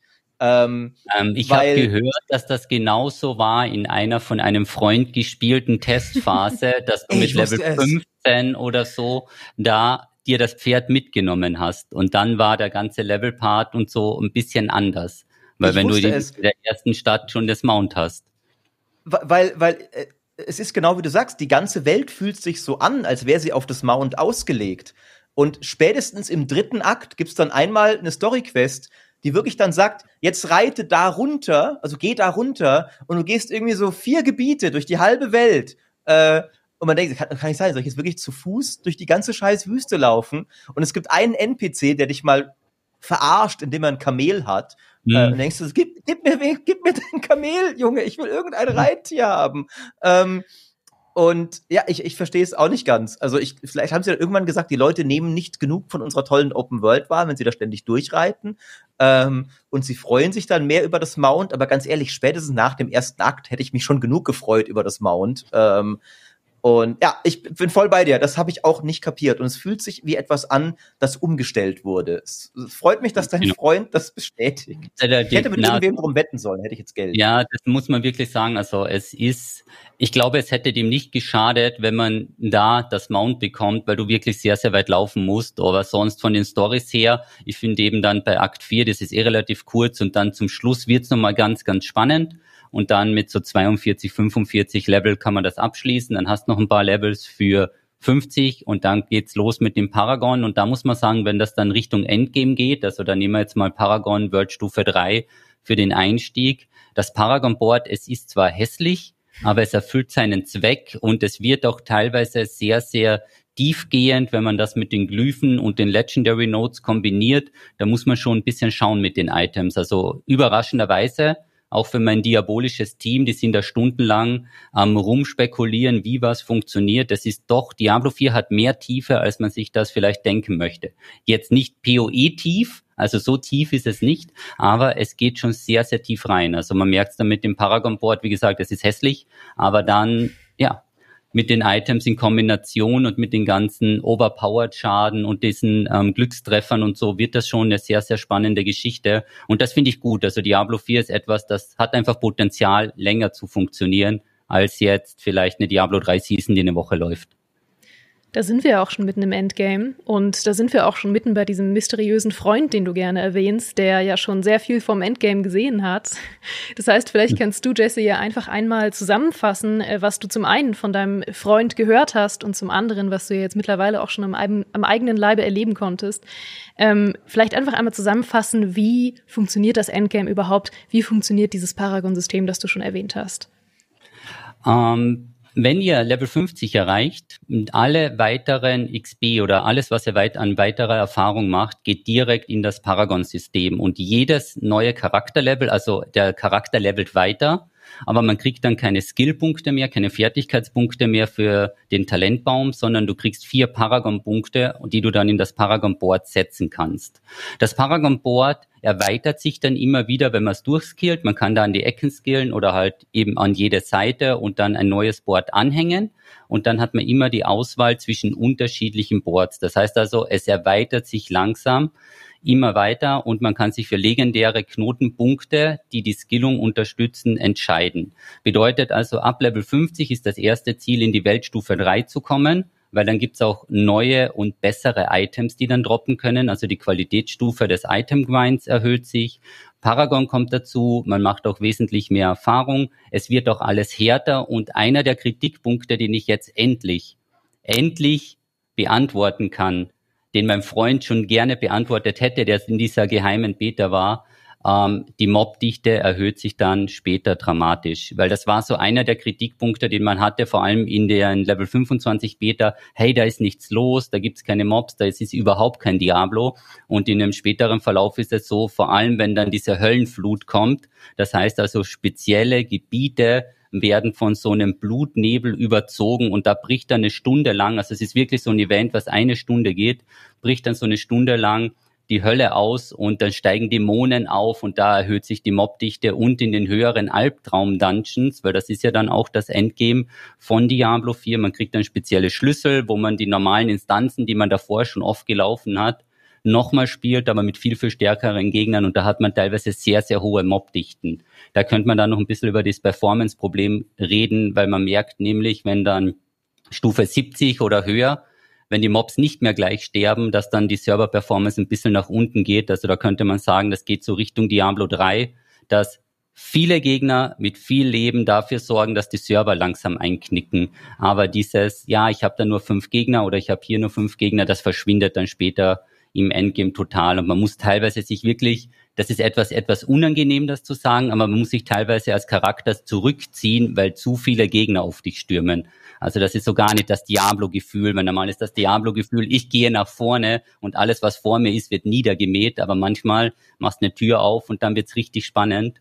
Und der Butcher wartet auch hinter jeder zweiten Tür. Ich weiß nicht ja, warum, aber ja der wartet ja, das kann der Maurice auch bestätigen, im Hardcore wart, ist er richtig hinterhältig. Da wartet er, bis du abgelenkt wirst und kommt dann aus dem Hinterhalt.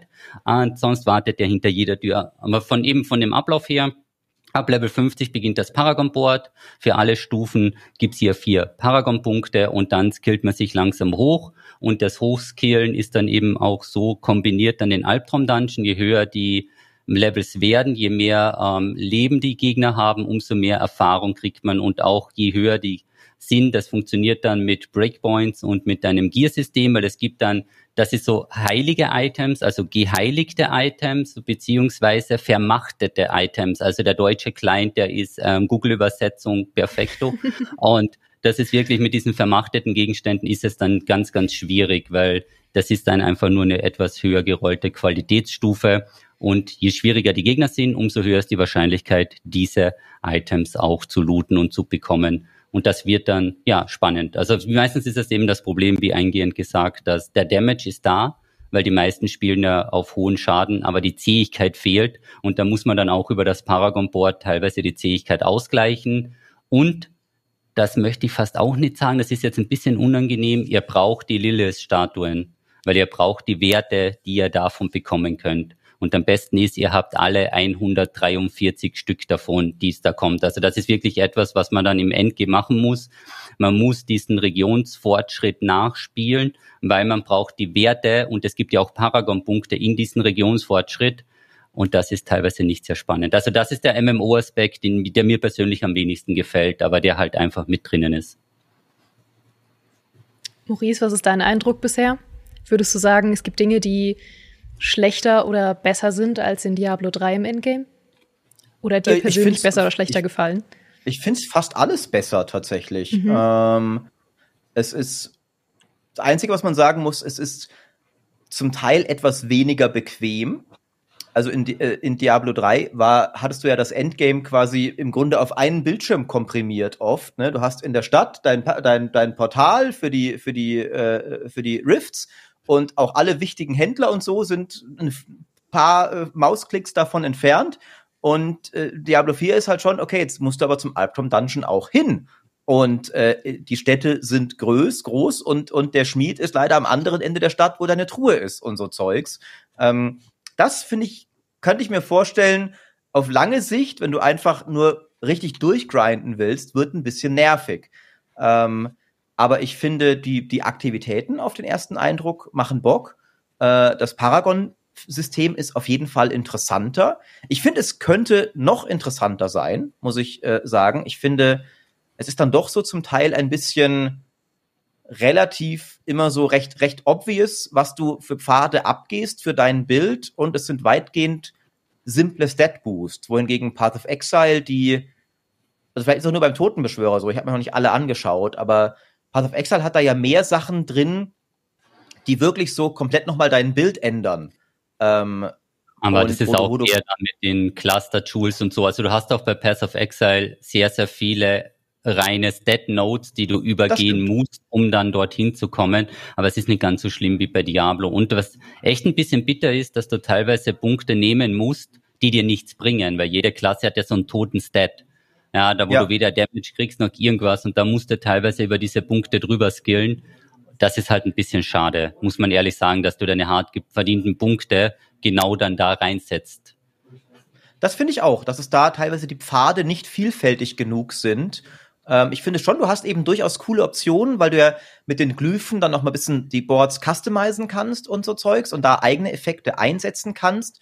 Aber halt zum Beispiel bei dem, bei dem Totenbeschwörer Minion Board ist halt einfach der legendäre Node, Minions machen 15% mehr Schaden für jeden Minion-Typ, den du hast. Das ist halt aber kein interessantes neues Gameplay für den Bild, weil du, wenn du das spielst, wirst du eh alle Minions benutzen und die machen halt dann 45% mehr Schaden. Also super cool, man freut sich, wenn man das hat. Ähm, aber man denkt sich nicht so, okay, das ist ja nochmal eine interessante Dimension an Gameplay, die ich jetzt hinzufüge meinem Bild. Da gibt's genug, was über Items auch passiert und so. Aber ich hatte mir gehofft, dass die Paragon-Boards, was das angeht, noch ein bisschen interessanter sind. Dass da wirklich jeder weiß, okay, um das kann ich jetzt noch mal ein bisschen extra bauen, sozusagen. Und nicht nur, es verstärkt halt das, was ich eh schon gebaut habe, auf eine eher passive Art und Weise. Es ist trotzdem viel besser als in Diablo 3, wo das Paragon-System, finde ich, ja schon arg simpel war. Ähm, aber es, es ginge noch besser, finde ich. Vielleicht kommen später noch irgendwie interessante Paragon-Boards dazu. Das Schöne ist ja, wie erweiterbar das System ist. Ne? Neue Boards kannst du ja äh, äh, äh, total leicht einfügen. Und manchmal ist es ja schon auch so, dass andere Stats als dein Main-Stat wertvoll sind. Ähm, ich glaube, so beim Totenbeschwörer gibt es halt einen ich glaube, Intelligenz erhöht den Schaden und ein anderes erhöht die Crit-Chance oder sowas. Das heißt, der andere ist auch ganz gut. Aber es gibt auch komplett Tote und manchmal musst du auch die nehmen. Stimme ich dir voll zu? Hat sich auch immer so ein bisschen viel bad angefühlt für mich. So, ah, das könnte es da nicht einen Pfad geben, dass ich selber wählen kann? Nee, okay, dann nehmen wir halt jetzt den Gammelstead. Okay, okay. Ja, du musst halt so, na, du siehst halt so, ich möchte gern diesen gelben Knotenpunkt haben oh, das sind leider vier schlechte Punkte davor, aber die muss ich schlucken, die muss ich halt da mitnehmen. Aber ich glaube auch, dass dann dem Paragon Board noch ein bisschen ähm, gedreht wird. Das ist dann so eine Season-Geschichte. Für den Start kann man damit, glaube ich, gut leben und eben Endgame und dann die Möglichkeit mit Season-Inhalten. Ich bin auch sehr gespannt, wie sie bei der Season die Quest-Story weitermachen wollen, weil das sollen ja eben nach der Main-Story, die kann man ja skippen und dann kommt komplett was Neues rein. Also das war meiner Meinung nach schon eine sehr, sehr hohe Versprechung an die Community. Das dürfte vielleicht sowas sein dann wie bei Overwatch, dass es dann mit der ersten Season heißt, es war leider nicht umsetzbar und ihr spielt die Main Story wieder. Was ich beim Endgame auch gerade. Ich glaube noch nicht mit der ersten Season, aber Ach, mit der zweiten, ja. Irgendwann, wir können es nicht aufrechterhalten, kann ich mir gut vorstellen, ja. Was ich gerade noch total spannend finde beim Endgame, ist ja die Tatsache, dass man äh, zurzeit Diablo 4 sehr viel mehr als Diablo 3 durchspielen kann im weitesten Sinne, weil zurzeit endet es mit Level 100, es gibt ja noch mal einen finalen Level 100 Boss und man kann mehr oder weniger seinen Charakter damit auch maxen. In Diablo 3 wurde das Level Cap ja immer weiter angehoben. Findet ihr die Variante jetzt von Teil 4 besser oder würdet ihr euch wünschen, dass es danach auch noch mal weitergeht? Ähm, deutlich besser weil dadurch, äh, man muss sich über Ausrüstung und Gear seinen Charakter praktisch verbessern und nicht mehr durch das stupide Grinden von XP. Das mhm. wird auch vielen ähm, Bots und Trittprogrammen ein bisschen einen Riegel vorschieben, weil es macht einfach keinen Sinn, wenn das weiterläuft. Ich meine, es wird zwar noch Gear gefarmt, da bin ich noch gespannt, wie sich das Thema entwickelt, aber es ist, glaube ich, sehr, sehr gut, weil das Problem ist bei Diablo 3, ich habe mal gelesen in einem Interview, es wäre auf 5000 Paragon gecapped.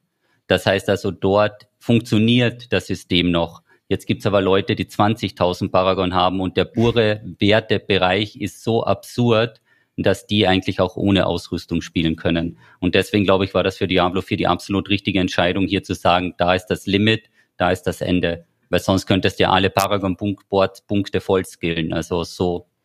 Ich denke mal, das wird nach und nach erhöht werden. Das Cap mhm. mit dem DLC, dass man dann sagt, okay, jetzt geht's auf Max Level 150 dass man dann so und sagt, jetzt wir haben drei neue Paragon-Boards pro Klasse vielleicht genau, oder sowas. Genau. Ähm, ja. ja, könnte ich mir auch vorstellen.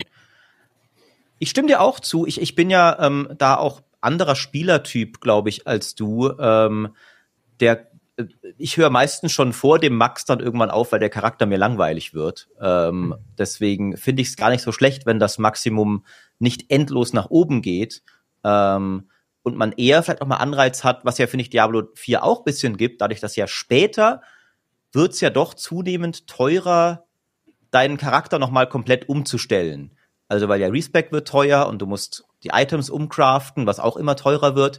Äh, ich könnte mir vorstellen, irgendwann erreichen natürlich vielleicht Spieler wieder den Punkt, wo sie alle Mats und Gold so im Überfluss haben, dass es wieder leicht ist für sie. Aber aktuell ist schon so, dass wenn du frisch im Endgame bist und so, und dann findest du ein Unique für Knochenspeer, dann wäre jetzt, okay, jetzt mein Necro komplett umzubauen für dieses Unique äh, auf Knochenspeer ist anspruchsvoll. Äh, aber dafür ist vielleicht ein Anreiz, dann mal einen neuen Charakter zu spielen, der dann von Anfang an Knochenspeer hat. Ähm, auch abseits vom Season Grind einfach mal das zu ermutigen, finde ich eigentlich ganz cool. Lieber bisschen mehr Abwechslung, als halt immer so hoch wie möglich, wie du sagst, nur stupide die Nummern zu pushen. Mhm. Ja, also das mit Gold ist auf jeden Fall auch ein ganz, ganz großes Thema in Diablo. So wie du sagst, das Reskillen und mit den, äh, das Item-Rollen. Also ich bin fast durchgehend pleite in dem Game.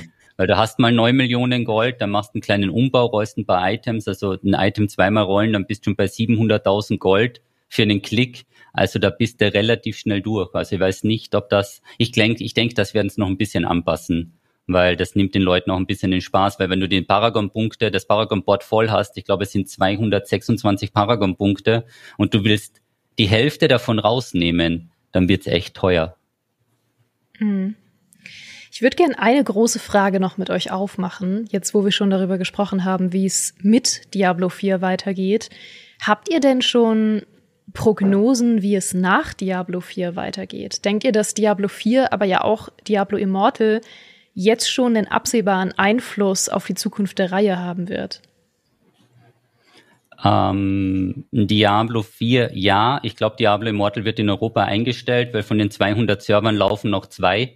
Also, ja, Echt? ich weiß nicht, wer das noch spielt. Ja, also die haben die Server extrem runtergefahren. Es gibt ganz, ganz wenig Spieler. Vielleicht sind es nicht zwei, vielleicht sind es 20, aber ich denke mal, dass in Diablo Immortal, das geht in eine Richtung, was mit jedem Monat Content und so. Ich glaube, das ist nicht sehr, sehr relevant für die Reihe. Sie werden vielleicht Immortal ein bisschen als Testversion nutzen, weil da soll ja jetzt dann eine neue Klasse kommen. Ich glaube, das nutzen sie so ein bisschen als Beta-Test, um zu sehen, wie gut kommt was an.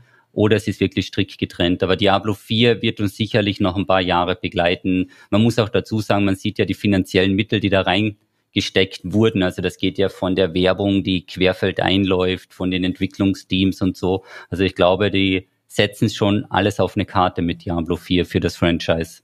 Also das wird sicherlich noch hoffentlich ein paar Jahre laufen. Mal schauen. Das wird dann von den Seasons abhängen, wie gut das ankommt. Mhm.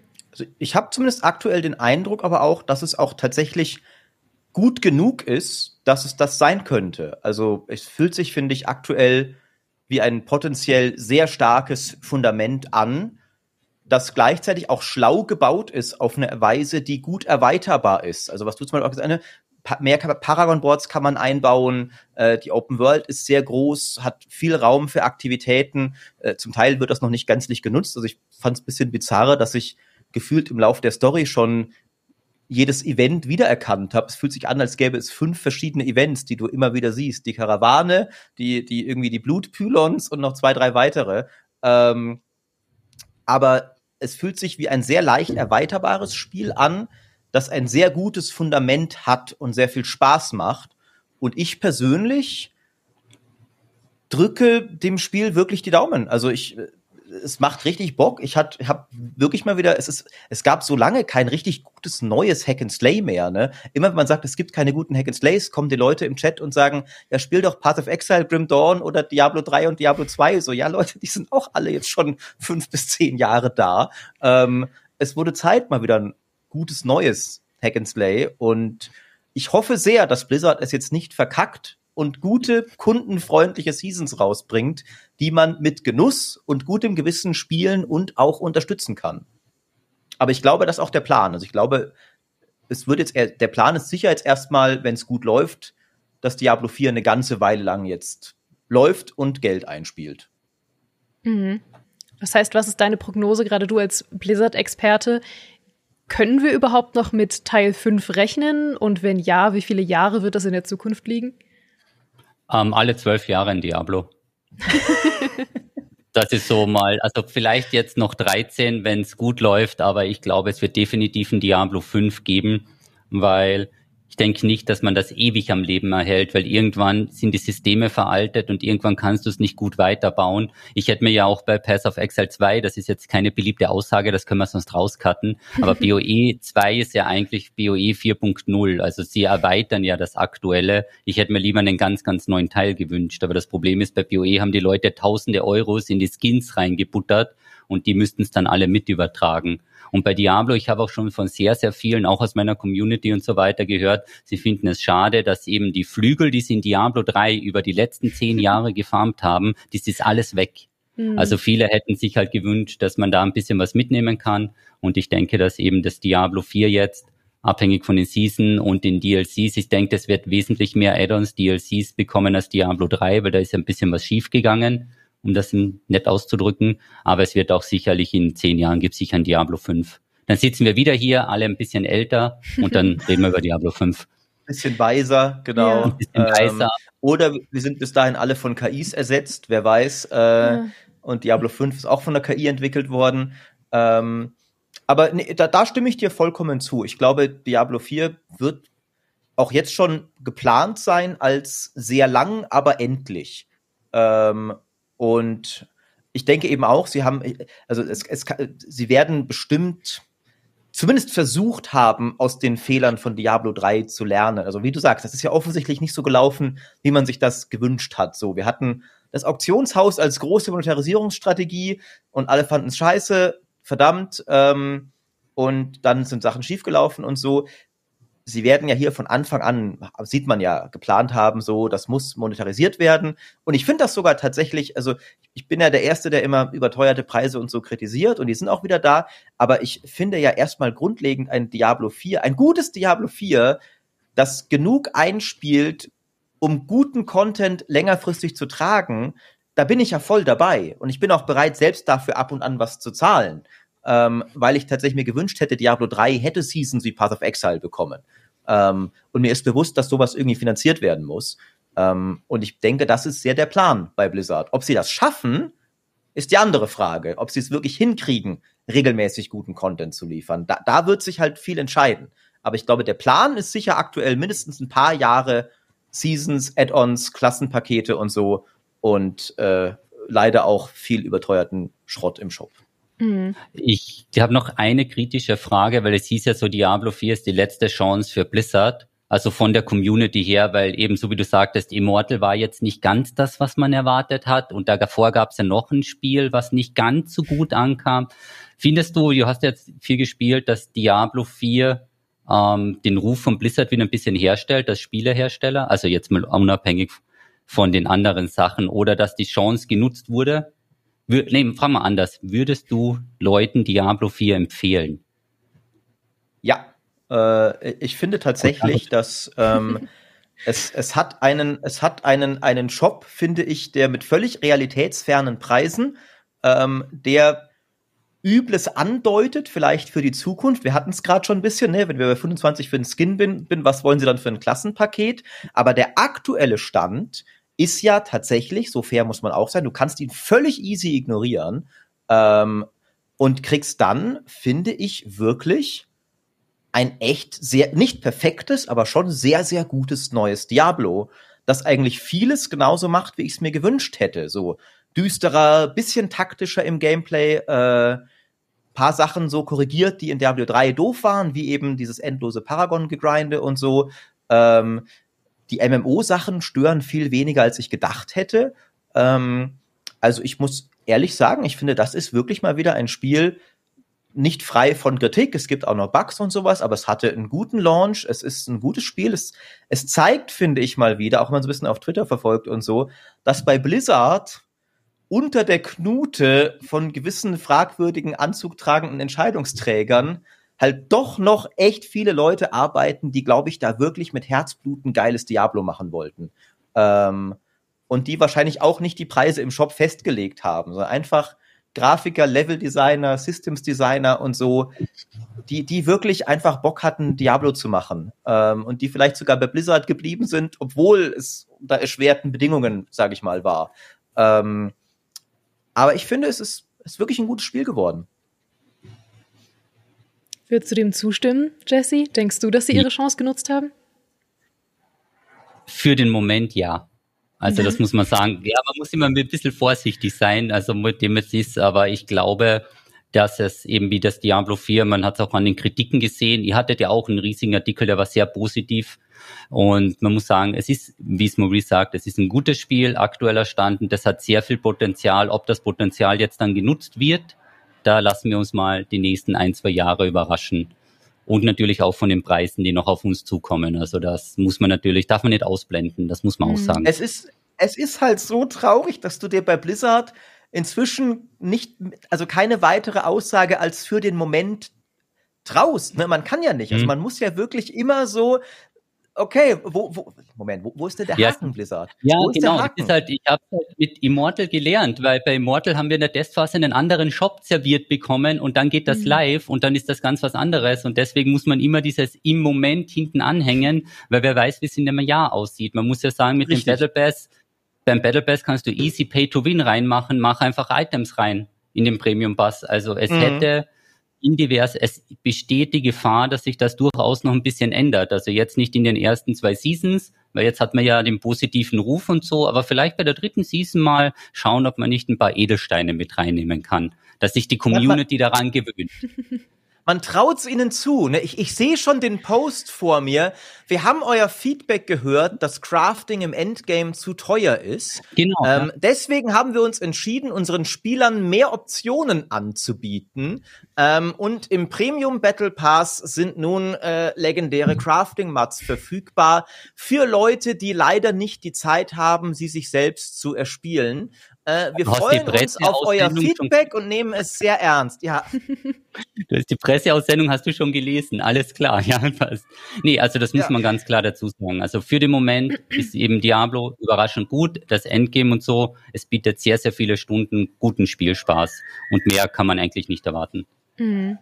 Aber ich höre schon raus, Maurice, du hast richtig Bock auf unseren Talk morgen, wo wir nochmal im Detail über den Echtgeldshop reden, oder? Oh yeah, oh yeah. Das, äh, ja, das, äh, das kann man auf jeden Fall so machen. Ich äh, äh, kann ja auch hier schamlos noch mal mein äh, erstes Video auf meinem neuen YouTube-Kanal bewerben, wo ich hm. auch schon darüber geredet habe. Keine YouTube Sorge, das Weber, ganz toll. Das Link übernehme ich doch für dich. Das, das musst gut. du doch gar nicht selbst machen. Das habe ich mir doch hier schon aufgeschrieben für, oh, den, für den Abschluss natürlich. Aber es ist doppelt hält besser. Ja, ähm, man, man, kann ja nie genug schamlos Werbung machen. Nein. Äh, Auf gar keinen Fall. Wir können alle noch mal kurz irgendwas bewerben. Ähm, aber das machen wir. Also hier, ähm, ich, ich bewerbe zum Beispiel ähm, Holger aus der Regie. Holger aus der Regie ist ein guter Mann. Ähm, günstig, keine versteckten Kosten, ähm, macht immer extrem gute Regie. Den habe ich jetzt einfach zum Abschluss auch noch mal kurz beworben. Ich höre gerade, Holger ist schon nach Hause gegangen. Vergesst Holger. Holger sitzt nicht mehr in der Regie. Leider ja, also dann, dann muss man auch sagen, also er, ne, er hat dich im Stich gelassen. Du ja. bewirbst ihn hier. Ich sitze ähm, tatsächlich allein im Studio. Ich ist keiner mehr da. Hm. Ich talk einfach Liebe Regie, können, können wir noch mal die Totale von Geraldine allein im Studio haben? Die war einfach zu gut. Ähm, die war echt gut. Das, ist, das, das ist fantastisch. Ja. Vor allem ist ja, es ja echt so ein schönes Studio, aber ähm, ja, ich ja. meine, das ist ja auch irgendwie, es, du siehst da, sitzt da wie so eine, wie so eine Königin auch so in deinem Reich, ne? Es gehört alles dir. Ja. Ähm, aber ja, ähm, also für alle, für alle, die uns als Podcast konsumieren, kurz mal, ich, ich male es mit Worten. Oh ja. Ähm, ich sitze in einem gefühlt 300 Quadratmeter großen Studio allein auf einer riesigen Couch. Ich habe ich hab wirklich noch nie so eine große Couch gesehen, in der ich versinke. Es sieht aus, als wäre ich drei Zentimeter groß. Und ähm, ja, und ich werde beleuchtet von einer, ähm, von einer Beleuchtung, die Existenzkrise ausstrahlt. So, das einmal kurz als Bild für euch, falls ihr es nicht gesehen habt. Das stimmt, so richtig alles rot oder schwarz, so richtig Diablo-mäßig, schwarze Couchen, Diablo-Gemälde im Hintergrund auch mhm. noch. Also äh, es ist natürlich ähm, super toll für die Podcast-Hörer, dass wir das jetzt erst erklären, nachdem mhm. wir, glaube ich, schon dreimal den Witz ja. über das Studio-Setup gemacht haben. Ähm, aber, aber umso mehr ein Anreiz, mal den neuen YouTube-Kanal GameStar Talk zu abonnieren, wo ihr das alles auch in Videoform. Man, nein, äh, das macht später. ähm, mich, mich würde bei von Jesse noch mal interessieren tatsächlich. Ähm, wie schätzt du denn als Hardcore-Langzeit-Grinder jetzt wirklich das, den Langzeitspaß dieser verschiedenen Endgame-Aktivitäten ein? Ähm, weil ich bin da jetzt noch relativ am Anfang bin relativ angetan, habe das Gefühl, die machen Spaß. Hast du das Gefühl, du wirst damit auch noch irgendwie in Season 20 äh, dich auf die Heldheit freuen und denken, das sind coole Aktivitäten oder hast du jetzt schon keinen Bock mehr? Ähm, ja, also nee, also vom Dings her äh, ist eine gute Frage, wenn man da mal 15.000 Stunden gespielt hat, wie das dann aussieht. Also ich hoffe schon, dass die Seasons neue Endgame-Inhalte mitliefern, die dann auch übernommen werden, wie es auch zum Beispiel Pass of Exile macht, weil das ist zwar momentan beim Erkunden ist das super, aber es wird dann einfach langweilig. Also wenn jetzt mal 200 Stunden gespielt hast, ich denke mehr willst du auch nicht in der Vorabversion jetzt, bevor die erste Season kommt, investieren, vielleicht noch um den 100er Charakter zu machen, aber das ist dieses Min-Maxing und immer das Gleiche. Im Endeffekt, du läufst halt nur Albtraum-Dungeons dann. Hält da jetzt Albtraum-Dungeons, wechselst dich da ein bisschen ab. Also ich würde mir sehr, sehr wünschen, dass neue Inhalte mit jeder Season dazukommen, damit ich die freie Wahl habe und die aktuellen Inhalte auch ein bisschen modifiziert und überarbeitet werden. Das ist dann schon so ein bisschen in die Zukunft gedacht mit vielen, vielen Spielstunden. Also momentan ist man super dabei. Es ist alles neu, es ist alles frisch. Man wird von den Monstern geschnetzelt. Es kommt immer wieder was Überraschendes. Aber wenn man da jetzt ein paar hundert Stunden draufrechnet, dann ist es halt wieder sehr, sehr monoton und kommt in diesen Diablo-Grind rein, wie es halt vielleicht bei Diablo 3 ist, mit Greater Rifts laufen, wo man halt rübergeht, aufmacht, zumacht, aufmacht, zumacht. Also die Season müssen sehr, sehr viel neuen Content liefern, sonst funktioniert Diablo 4 nicht. Das muss man auch dazu sagen. Ich muss abschließend noch eine Sache mit euch machen. Das ist ganz wichtig, bevor ich äh, euch natürlich auch nochmal schamlos bewerbe und bevor wir uns hier verabschieden in die neue Folge Ready to Roll für alle, die uns live zuschauen. Ich muss noch eine Sache ganz dringend mit euch machen. Es war ursprünglich, habe ich mir das als ganz dummen Scherz aufgeschrieben für unseren ersten Talk letzte Woche Mittwoch und dann hat es sich verselbstständigt und jetzt ist eine Tradition. Jetzt muss ich das in jedem Talk machen. Das wurde mir schon explizit aufgetragen. Ich muss das unbedingt auch mit euch beiden machen. Hat äh, haben die Kommentare immer gesagt, die haben sich das ganz dringend gewünscht. Und zwar muss ich jetzt zum Abschluss mit euch eine kurze Runde Kiss Mary Kill spielen mit Diablo-Charakteren. Okay. okay. Ja. Ich hoffe, ihr seid bereit dafür. Ich werde ähm, die gleichen drei Charaktere anbieten wie schon all meinen Gästen zuvor, damit wir am Ende ein klares Bild haben und äh, das dann auch noch mal zu Marktforschungszwecken irgendwo veröffentlichen okay. können. Äh, seid ihr bereit? Ja. Gut. Ja.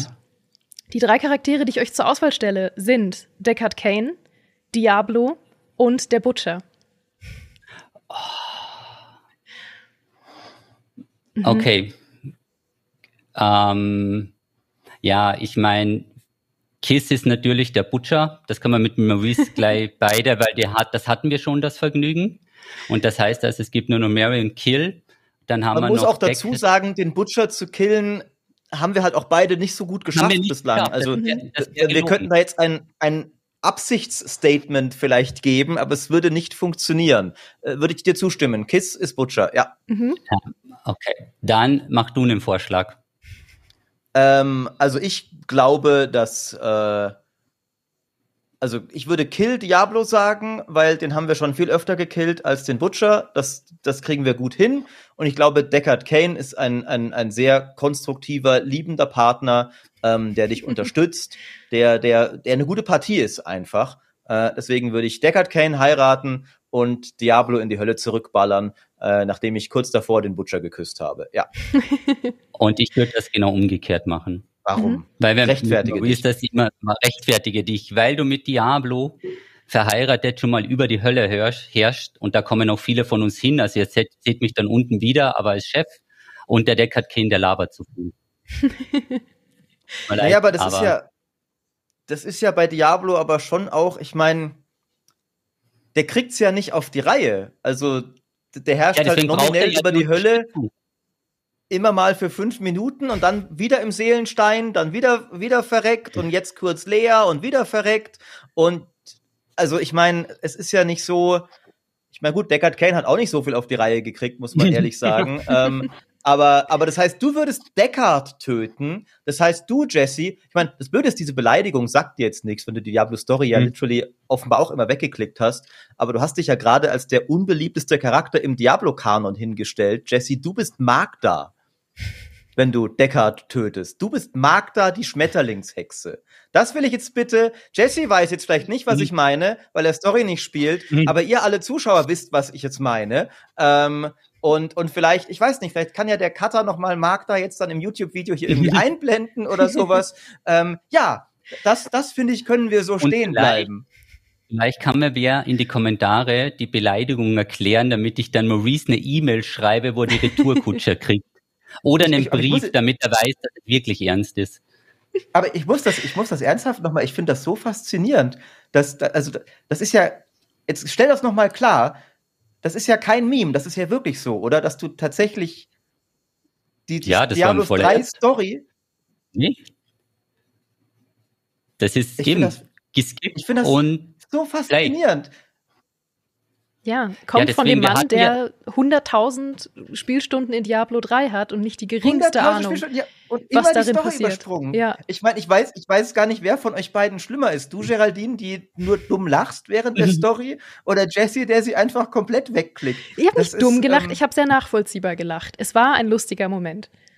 Ja, und hast du mal gesehen, wie lang, wie viel Zeit man verliert, wenn man sich da jede Cutscene anschaut und so weiter und die ganze Story, was da eigentlich Zeitflöten geht, Lebenszeit, in denen du schon Dämonen töten könntest. Ja, wie ja, willst gut. du denn sonst denn 15 Millionen Dämonen getötet haben in Diablo 3, wenn du da anfängst, immer die Story zu schauen? Nee, nee, da muss man gleich, da muss man hart bleiben. Da muss man ja, hart bleiben. Ein, ein, ein User namens Gute Nudelsuppe schreibt auch gerade bei dir im Chat, Story lesen gibt kein Paragon. Das stimmt natürlich. Ja, aber eben, wenn ich dann bei, heißt, bei mir heißt, du wirst nicht gespoilert, dann ist das mein voller Ernst, weil ich habe keine Ahnung und du musst ja Ahnung haben, um irgendwas zu spoilern und ich habe nichts gesehen und weiß es nicht. Also von dem her, gespoilert wirst du hier nicht. Hier gibt's reines Gameplay.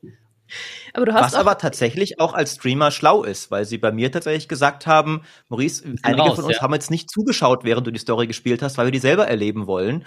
Äh, und, und heute der, der stumpfe Necromancer Endgame Grind, Ah, da sind wieder meine Zuschauer. Ich habe mich schon gefragt, wo sie sind. Ah, die hatten keinen Bock auf Spoiler. Vielleicht muss ich einfach auch werden wie du. Künftig alle Stories wegklicken. Äh, ja, ja, okay. Ich habe ich hab meine Lektion gelernt.